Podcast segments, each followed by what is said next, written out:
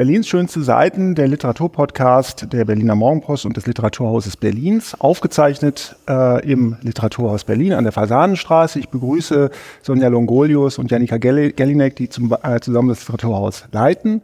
Heute die letzte Folge in diesem Jahr. Folge 41 zugleich. Wie sieht's aus? Alle Geschenke schon gekauft? Sonja? Ja, das muss ich ja jetzt behaupten, damit ja. meine Familie nicht in Panik gerät. Also Jein. Okay. Jein ist die Antwort. Aber ich bin jetzt wirklich urlaubsreif. Ich freue mich richtig auf Weihnachten. So geht's mir auch. Janika, wie sieht's bei dir aus? Nee, natürlich nicht. Auf der anderen Seite sind die ganzen Erwachsenen der Familie mittlerweile übereingekommen, dass wir uns nur noch schönes Essen und Beisammensein schenken. Und das finde ich total angenehm, weil dann freut man sich halt wirklich. Ja. Verschenkt ihr Bücher? Kriegt ihr Bücher geschenkt?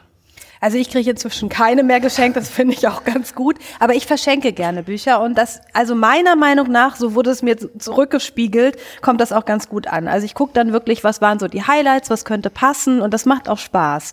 Und dann ja, verschenke ich Bücher. Ja, ich wirklich nur noch in ganz ausgewählten Fällen, wenn ich das Gefühl habe, das ist das Buch für die Person, weil sonst denken eh immer alle, ja, mein Gott, die hat irgendwas aus dem Stapel gezogen und weil sie sonst nichts mehr gefunden hat und weil wir ja doch eine große, große Ressourcen hier haben. Ähm, aber ja, doch eher, ich glaube weniger als früher tatsächlich. Und du? Ähm, bei mir, ich habe mir das verbeten inzwischen, okay. ähm, Bücher ja. zu schenken, weil sich in der Redaktion und zu Hause schon so viel Ungelesenes stapelt, dass ähm, ich irgendwie lieber Zeitgeschenke bekomme oder auch ein gutes Essen oder irgendwas in der Art. Aber verschenkst du noch? Ich verschenke hin und wieder ein Buch, ja. ja. Okay. Auch wenn mir meine äh, 13-jährige Tochter, mittlerweile 13-jährige ja. Tochter gesagt hat, ein Buch sei uncool. Ich glaube, Natürlich. da ist noch viel Erziehungsarbeit zu leisten. Ja. Ähm, Nein, da, ist, da ist was schiefgegangen, Felix. Da ist was ganz grundsätzlich schiefgegangen. Naja, da ist der Leseknick zu überwinden. Der Leseknick muss überwunden werden. Wir wollen heute daran arbeiten und ähm, am Ende unserer Aufzeichnung auch äh, ähm, äh, ein paar Tipps aussprechen, was man noch unter den Weihnachtsbaum legen könnte, wenn man denn Bücher verschenkt. Denn wir wollen natürlich niemanden äh, daran hindern, sondern im Gegenteil dazu ermuntern. Und vorher haben wir ähm, drei Bücher uns noch einmal ausgesucht und äh, wie immer haben wir uns haben wir uns dann nicht vorher zur Diskussion zusammengefunden, sondern uns einfach nur darüber informiert. Und wie es auch oft der Fall ist, gibt es wieder interessante Gemeinsamkeiten äh, dieser drei Titel, die wir heute vorstellen. Ich sag mal, ohne zu viel verraten zu wollen, Kindheit ist vielleicht eines der Stichworte, dass man irgendwie über alle diese drei Bücher schreiben kann, auch was Kindheit wird im Laufe eines äh, Menschenlebens. Und wir wollen beginnen mit einer sehr spannenden Autorin, die traurigerweise 2022 verstorben ist, Hilary Mantel. Ähm, Sonja, du hast das Buch mitgebracht, Sprechen lernen. Hilary Mantel, genau, sprechen lernen. Ich fürchte, es ist nicht unbedingt was für deine Tochter, wobei, wer weiß, du kannst es ihr ja trotzdem einfach mal mitbringen. Das sind Erzählungen, ähm, erschienen im Dumont Verlag in diesem Jahr. Allerdings stammen die schon von 2003, also sind jetzt erstmalig äh, ins Deutsche übersetzt worden, und zwar von Werner Löcher-Lawrence. Das soll auch erwähnt sein. Genau, Hilary Mantel. Ich kannte sie vorher nicht. Ich bin darüber gestoßen, wie man so auf Bücher stößt. Manchmal gucke ich äh, bei der SWR-Bestenliste zum Beispiel, was man noch mal so lesen könnte. Und da, da habe ich es diesmal entdeckt und dachte, ah, das ist ja eine interessante Autorin, auch gerade weil das wir im, in dem letzten Podcast ja gesprochen haben über Louise Kennedy und Nordirland. Das ist jetzt wiederum Nordengland und auch eine bisschen andere Zeit, über die Hilary Mantel schreibt. Aber es knüpft doch irgendwie ganz gut an an diese Kindheitserinnerungen, die ja, wie du gerade erwähntest, immer mal wieder und gerne Thema bei uns sind oder Thema in diesen Büchern sind. Ähm, außerdem finde ich immer diese Frage spannend, wie funktionieren eigentlich gute Erzählungen oder Kurzgeschichten, in diesem Fall eher Erzählungen. Und es gibt ja einfach Autoren und Autorinnen, die das unglaublich gut beherrschen und viele andere nicht. Und Hilary Mantel gehört eben zu dieser ersten Kategorie.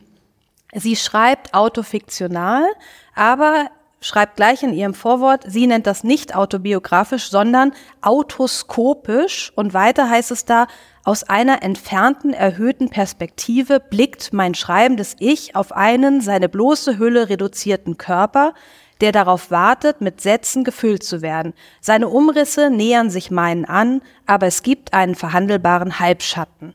Zitat Ende. Und das finde ich ganz interessant, um mal mit diesem Thema autofiktional umzugehen. Ne? Also es ist autobiografisch, da kommen auch Elemente vor, aber sie hat da so eine ganz eigene ähm, Definition, wie sie das eben nennt, autoskopisch und gibt auch ein Bild mit, was sie damit meint. Das sind Geschichten über ihr Aufwachsen in Nordengland. Sie ist in einer Familie groß geworden, die eigentlich aus Irland stammt. Da auch wieder die Verknüpfung. Eher in einem ländlichen äh, Umkreis aufgewachsen, Derbyshire. Ich kenne das nicht, im, im Mittleren Osten, Arbeitermilieu.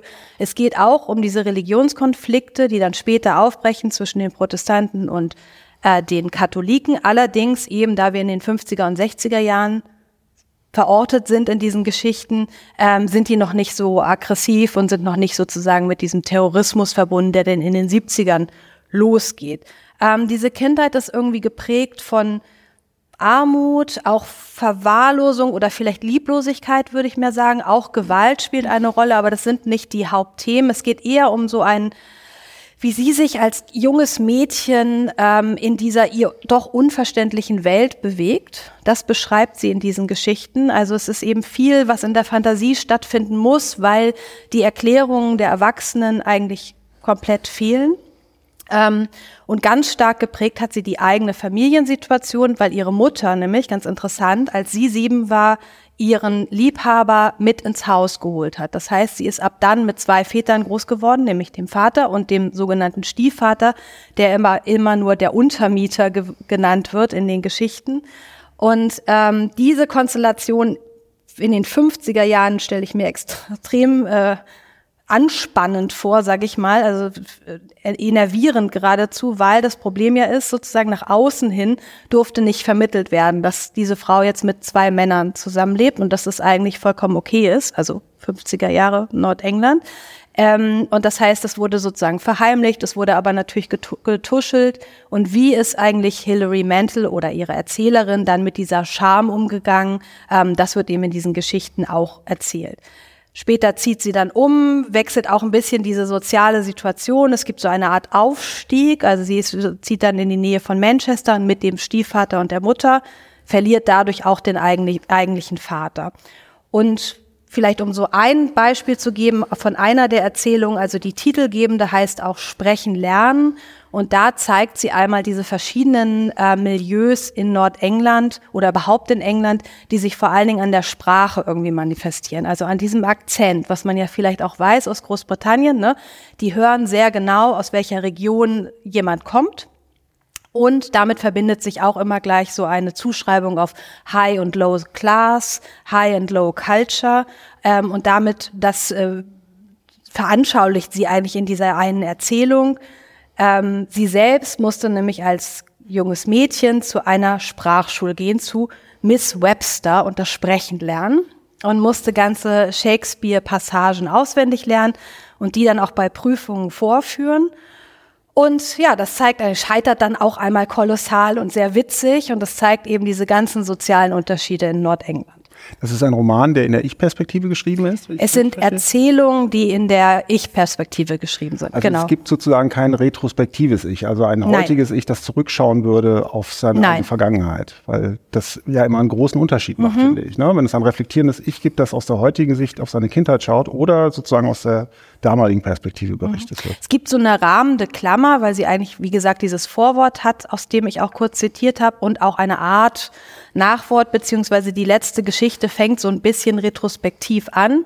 Also das heißt, es gibt schon so Nuancen in diese Richtung, ähm, aber ansonsten sind es, ist es ein erzählendes Ich.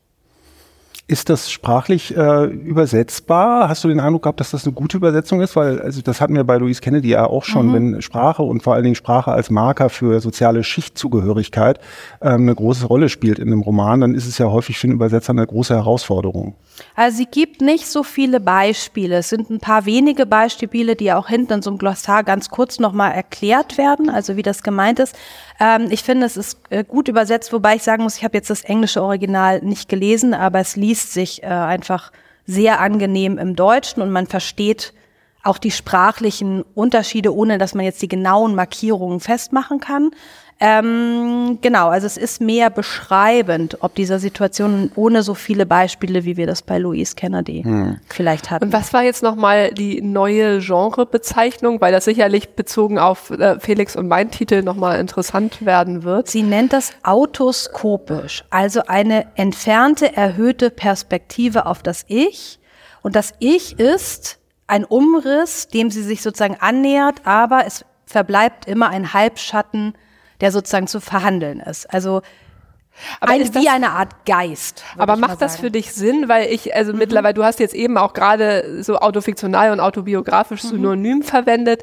Macht es für dich irgendwie nochmal Sinn, da so wie so eine neue, oder hat, hast du, konntest du das aus den Erzählungen auch irgendwie formal ableiten? Oder sind das jetzt, ist das jetzt einfach immer nur das Gleiche in Rot, Blau und Grün? Mhm, gute Frage. Ähm, ich weiß nicht, inwieweit sie sich mit diesem autofiktionalen Hype auseinandergesetzt hat. Ich meine, sie ist ja jetzt auch im letzten Jahr verstorben und 2002 sind diese Geschichten entstanden. Das ist schon ein bisschen her. Da war der auch noch nicht so groß.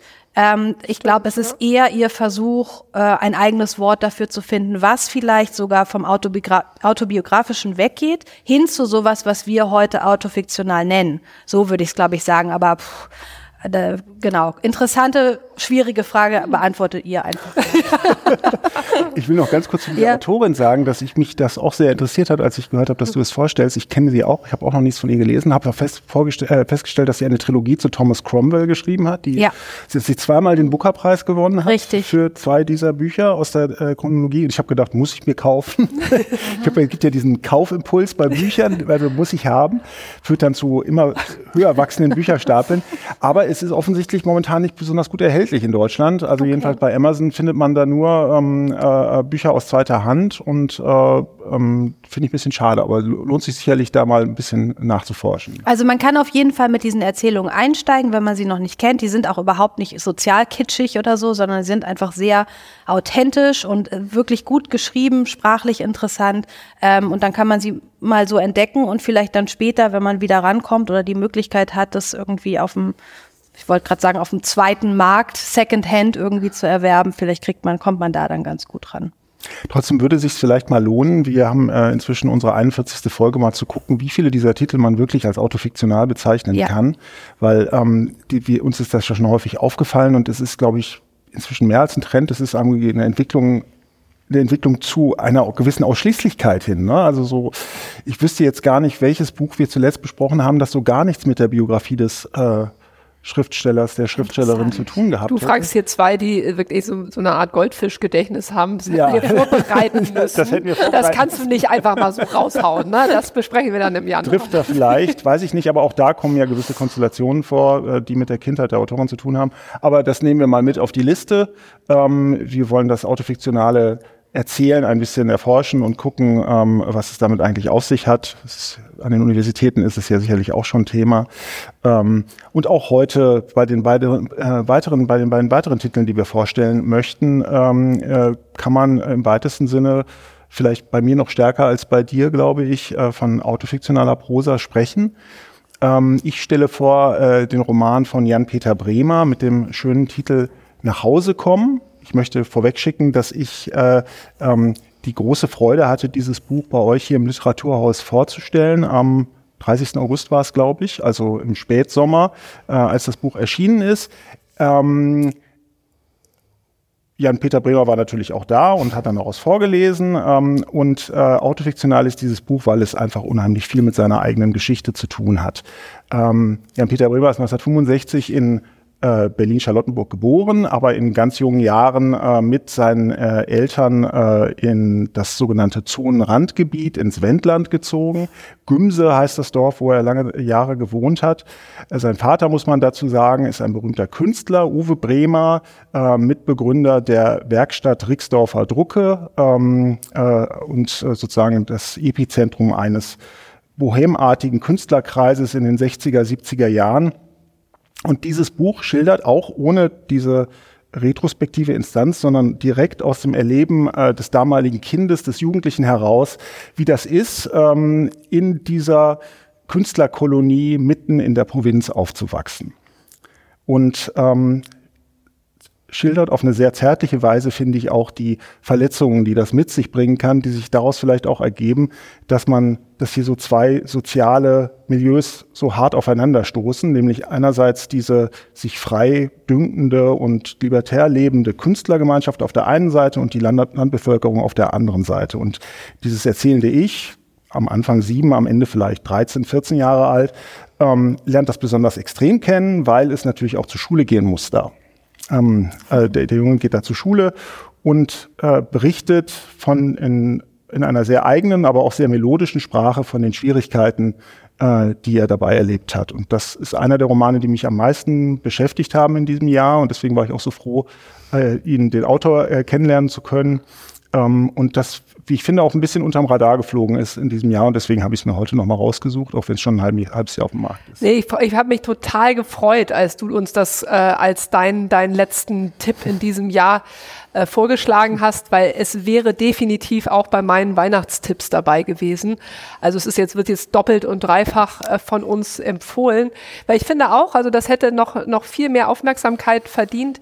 Zugleich glaube ich, dass das so ein Buch ist, dass man immer wieder herausholen wird. Das wird nicht alt werden, weil Jan-Peter Bremer das schafft, wirklich so eine Form für die Erzählung von Kindheit zu finden. Also ich musste zwischendurch an Anton Reiser denken, ähm, weil das zugleich, ne, so, du hast gerade gesagt, zärtlich, finde ich, lustig, sehr traurig manchmal ist, ne, in, in diesem, ja, in dieser Schilderung eines manchmal doch sehr einsamen Kindes, ne, das so zwischen diesen beiden Welten navigiert. Aber was mich halt so umgehauen hat, ähm, ist die Form, die er für diese Erzählung findet. Und ähm, es ist so lustig, ich wollte auch gerade dann nochmal im Vergleich zu meinem Buch ähm, nochmal Anfang und Ende vergleichen. Habe dann festgestellt, dass ich offenbar die letzten 20 Seiten nicht gelesen hatte, um den Abend vorzubereiten äh, mit dir und, und Jan-Peter Bremer. Habe dann gelesen und war sofort da drin, also in diesem Sog der Erzählung, weil er eben auf, auf diese, diese wunderbare Art und Weise dieses, dieses Gehäuse schafft. Und deswegen glaube ich, wird uns dieses na, autobiografisch slash Autofiktion slash Auto, was? Skopisch. Skopisch. vielleicht auch im nächsten Jahr noch beschäftigen, weil, oder eben auch nicht, weil es im Vergleich zu dieser Form dann gar nicht mehr so relevant ist. Und das wird mir dann, ne, oder werde ich euch bei Monika Helfer auch gleich noch erzählen, dass wenn du das schaffst, dann ist ja sozusagen ne, dass das reelle Verhältnis der Ereignisse ne, zu diesem Ich gar nicht mehr so wichtig, weil sie eine Form geschaffen haben, die, und das würde ich auch schon für beide Bücher behaupten, ne, wenn man sowas gefunden hat, beim Leser oder der Leserin sofort die Maschine im Kopf anschmeißen, Gedanken über die eigene Kindheit, wie kann man das erzählen, Erinnerungen. Also man, man ist dann da buchstäblich doppelt drin. Ne? Und das ist ihm gelungen auf eine Art und Weise, das finde ich wirklich ziemlich spektakulär. Das geht mir auch so. Also das äh, finde ich immer eine große Herausforderung, ähm, wenn man auf eine literarisch plausible Weise das Bewusstsein eines Kindes oder eines Jugendlichen darstellen möchte, dafür eine Form zu finden. Wolfgang Herrndorf ist das ein Schick auf eine ganz andere Weise gelungen.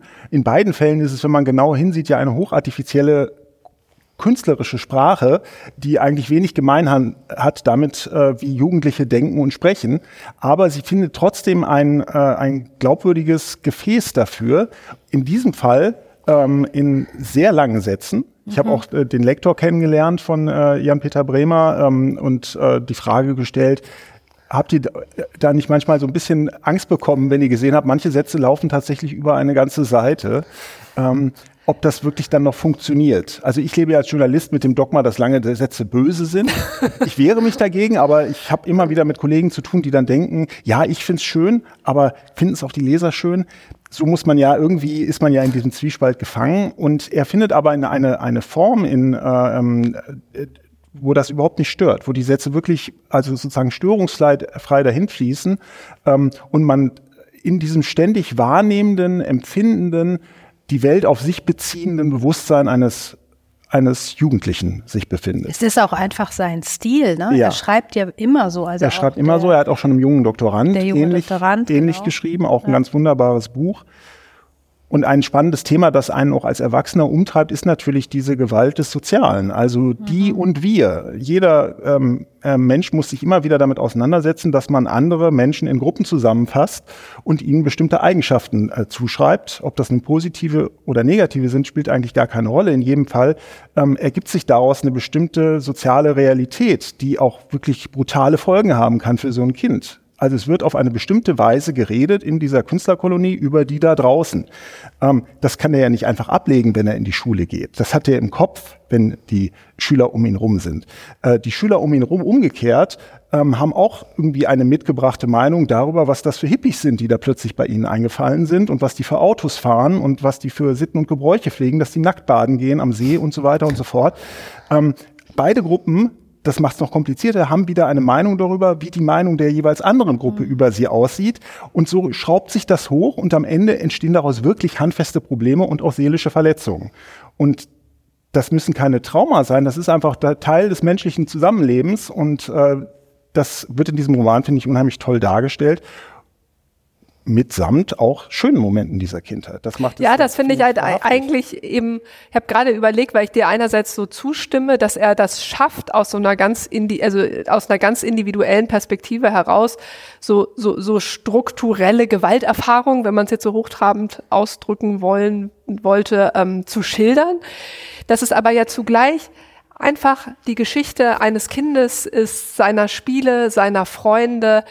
Ja, mir, mir fällt, kommt immer wieder das Wort zärtlich in den Kopf. Also das ist ähm, äh, unglaublich berührend eben in der Schilderung einer individuellen Wahrnehmung. Ich glaube, wenn man es jetzt sozusagen nur strukturell eine 70er Jahre Hippies, mhm. äh, fiese konservative Dorfbevölkerung, dann würde man dem nicht gerecht werden, diesem besonderen Ton.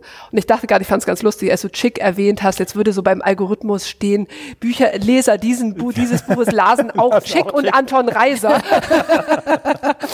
Aber ich glaube, es gehört in diese, in diese, in diese Kategorie, in, mhm. ähm, als, als wirklich fantastisch gelungenes äh, Kindheitsbuch. Vielleicht ist das auch so ähm, interessant, wenn wir diese Kindheiten in den 50er, 60er oder jetzt 70er Jahren sehen.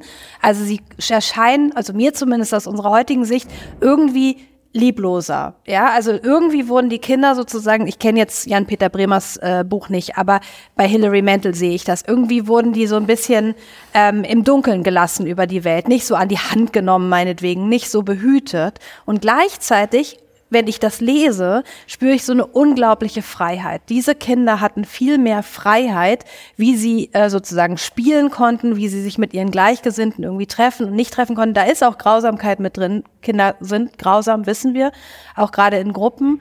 Aber es ist irgendwie auch so eine, es hat so für mich so wirklich zwei Seiten. Die eine ist dieses, oh, es ist irgendwie alles so ärmer und irgendwie weniger liebevoll und gleichzeitig eine große Freiheit, die viele Kinder, glaube ich, heute gar nicht mehr haben, vor allen Dingen in den Städten nicht. Mhm. Das kommt irgendwie noch hinzu.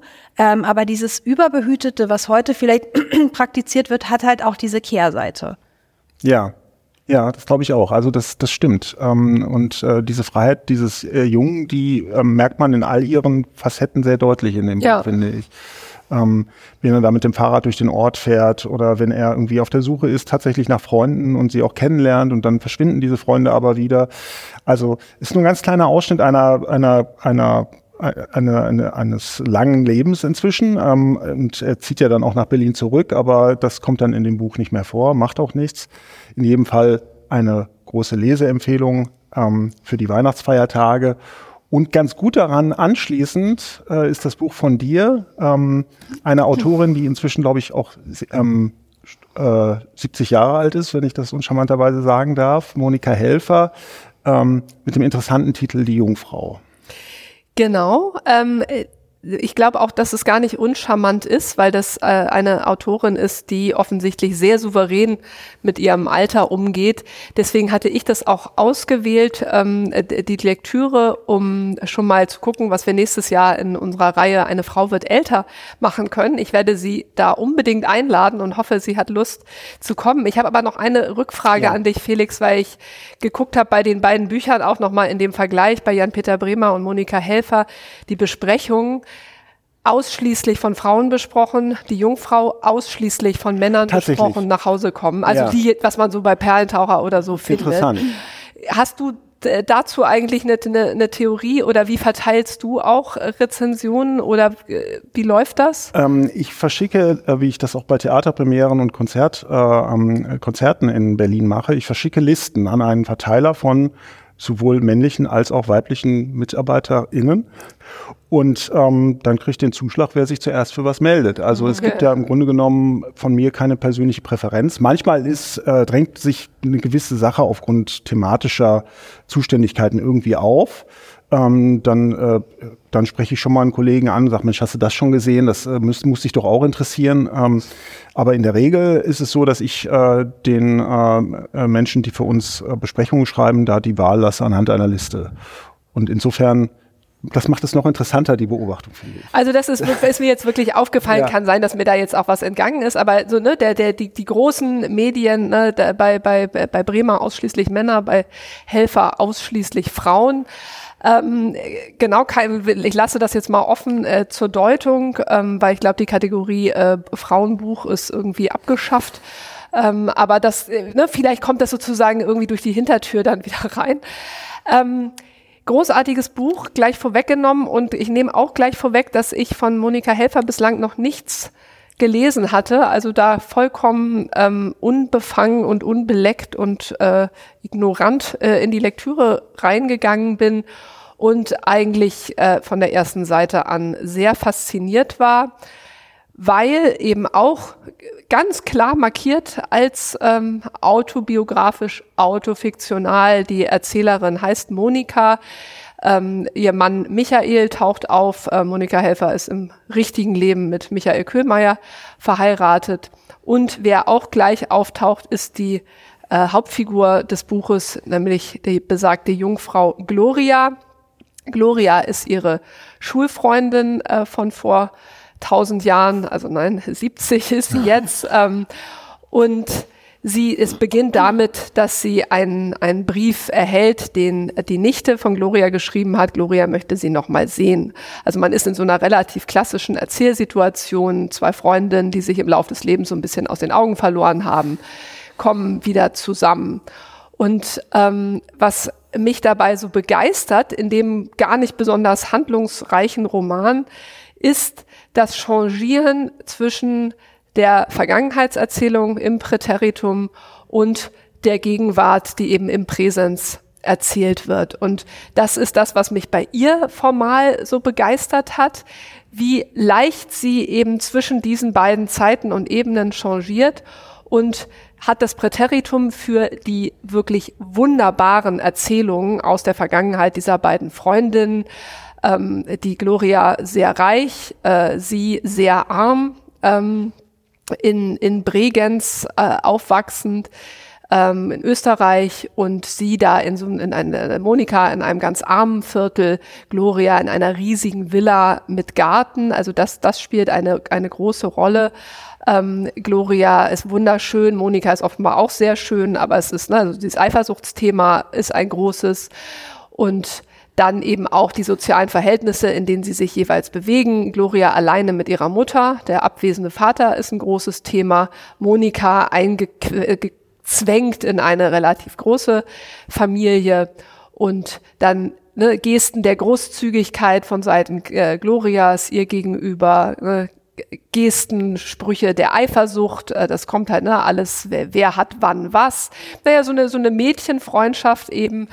Ähm, die sie aber in der Gegenwart halt relativ schnell auch in ein anderes Licht rückt, nämlich Monika ist jetzt die mit den vier Kindern und dem Mann und der Schriftstellerkarriere und ähm, Gloria ist alleine mit der Nichte in dem Haus, hat eigentlich nicht richtig was geschafft, hat offenbar immer noch sehr viel Geld. Die Nichte macht sich große Sorgen, dass jetzt Monika alles erbt. Das ist noch so ein lustiger Nebenstrang.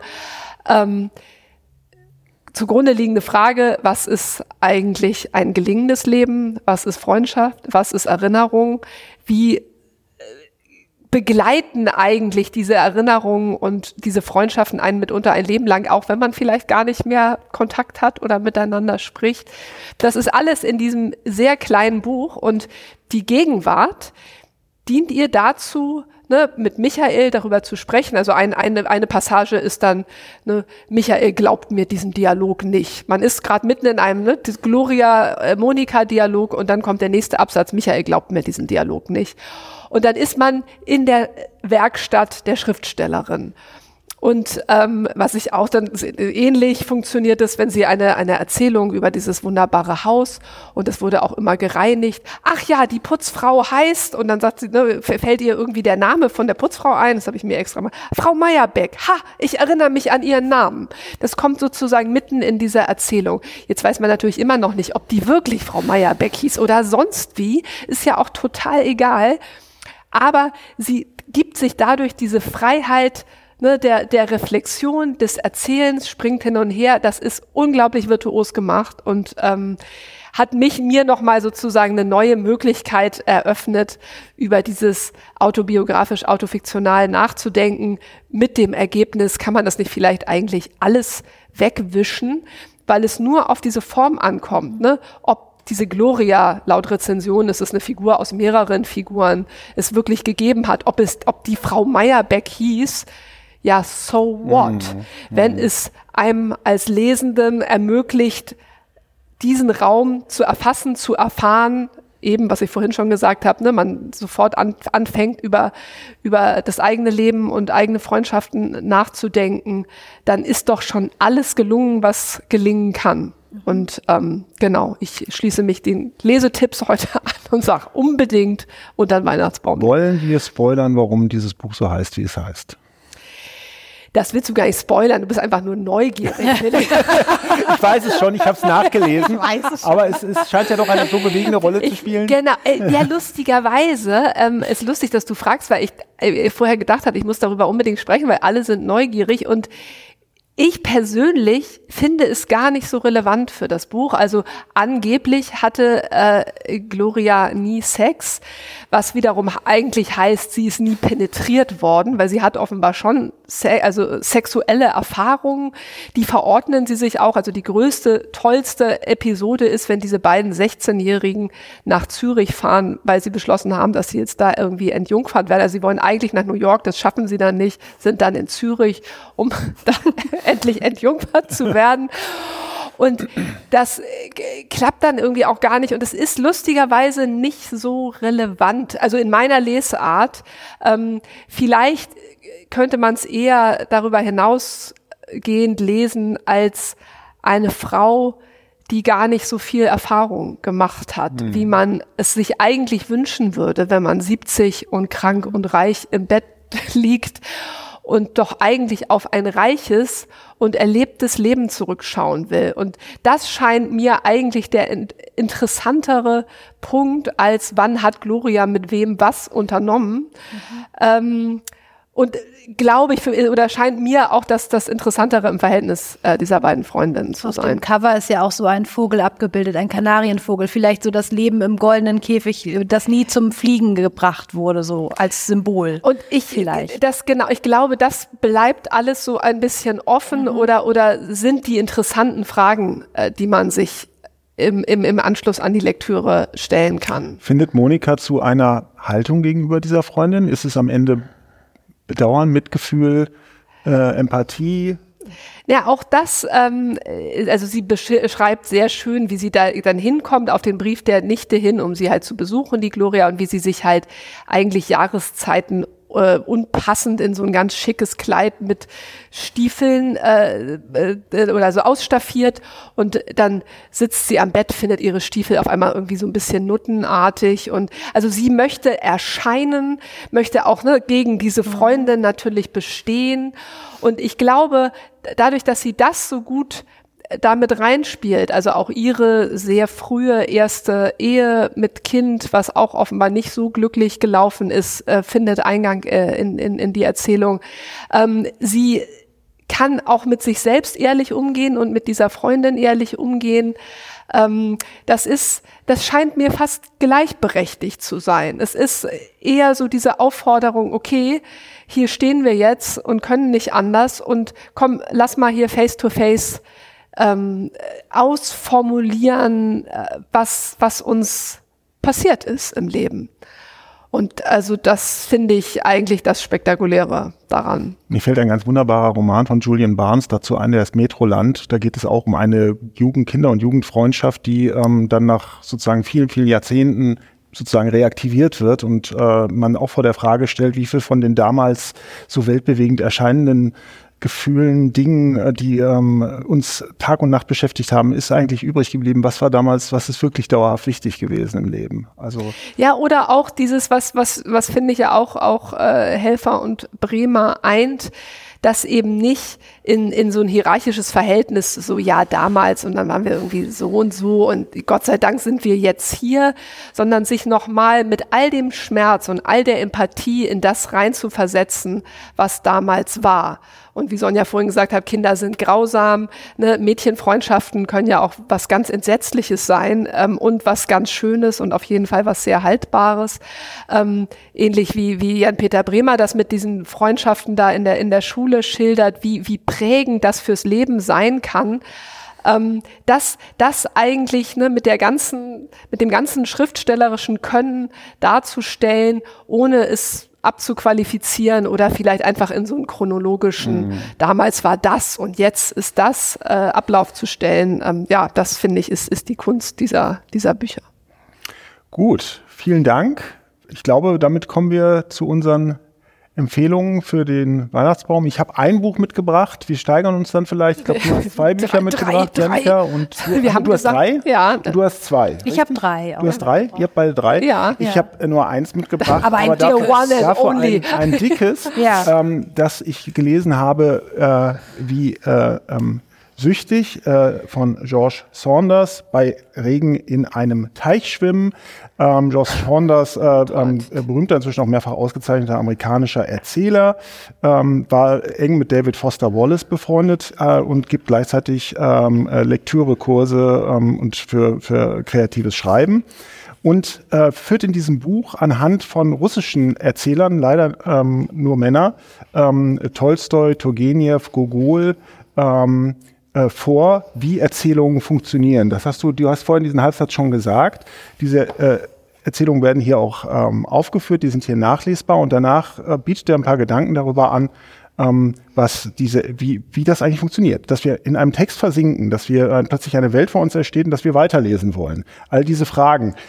Eigentlich selbstverständlich, das ist hier, finde ich, auf eine ganz kluge und äh, auch unakademische, lockere Weise vorgeführt. Ähm, und hat mich mal wieder irgendwie ähm, äh, befasst, ähm, ähm, dazu animiert, mich auf dieser Metaebene mit Literatur zu beschäftigen. Wie funktioniert gutes Erzählen? George Saunders bei Regen in einem Teich schwimmen, von Frank Heibert übersetzt, bei BTB erschienen. Sehr gut. Wollen wir im Wechsel das machen? Ja. ja okay, ja. pass auf. Mein erstes. Ich habe Dinja Gütschiter mitgebracht. Der hat in diesem Jahr den Preis der Leipziger Buchmesse gewonnen mit Unser Deutschlandmärchen. Ist bei Mikrotext erschienen 2022 und ist auch ein autofiktionaler Roman. Da wären wir wieder dabei. Ist die Familiengeschichte seiner Familie beziehungsweise seiner türkischen Mutter, ähm, die als Gastarbeiterin nach Deutschland gekommen ist und sich und ihrer Familie vor allen Dingen, vor allen Dingen auch ihren Sohn hier ein Leben aufgebaut hat. Und ich empfehle es wirklich als zutiefst berührend, äußerst beeindruckend. Ähm, man lernt sehr viel über die GastarbeiterInnen in Deutschland, man lernt sehr viel über Deutschland.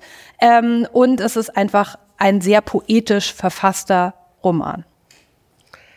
Ich empfehle Soltan Dani, Rosenroman, erschienen dieses Jahr bei Surkamp, übersetzt von Theresia Mora. Ich gestehe, es ist nicht unbedingt was für unterm Weihnachtsbaum, denn es ist ein Buch, was sich auch nochmal mit dem Jugoslawienkrieg beschäftigt, wie auch schon Soltan Danis erster Roman, der Kadaverräumer aber es ist eins der Bücher, die mich komplett weggefegt haben dieses Jahr. So intensiv äh, erzählt dort der, der Ich-Erzähler über Krieg, über Rosen. Er ist ein Rosenzüchter, wie auch Soltan Dani im richtigen Leben und über auch persönliches Schicksal und Leid. Es geht auch um Krankheit, um Familie, um Krieg. Es ist keine heitere Lektüre, das vorweggenommen, aber Sie kaufen sich einfach beide Bücher und lesen die irgendwann im Januar, wenn Sie so voller guter Vorsätze sind, was Sie für großartige Bücher lesen wollen, dann sind Sie mit Soltan Dani gut bedient. Sehr gut. Gut, meine zweite Leseempfehlung ist Doris Knecht, eine vollständige Liste aller Dinge, die ich vergessen habe. Also ich finde, das ist auch schon mal ein großartiger Titel. Das könnte, könnte, könnte bei uns im Büro stehen. Genau, könnte mein. Lebensmotto sein.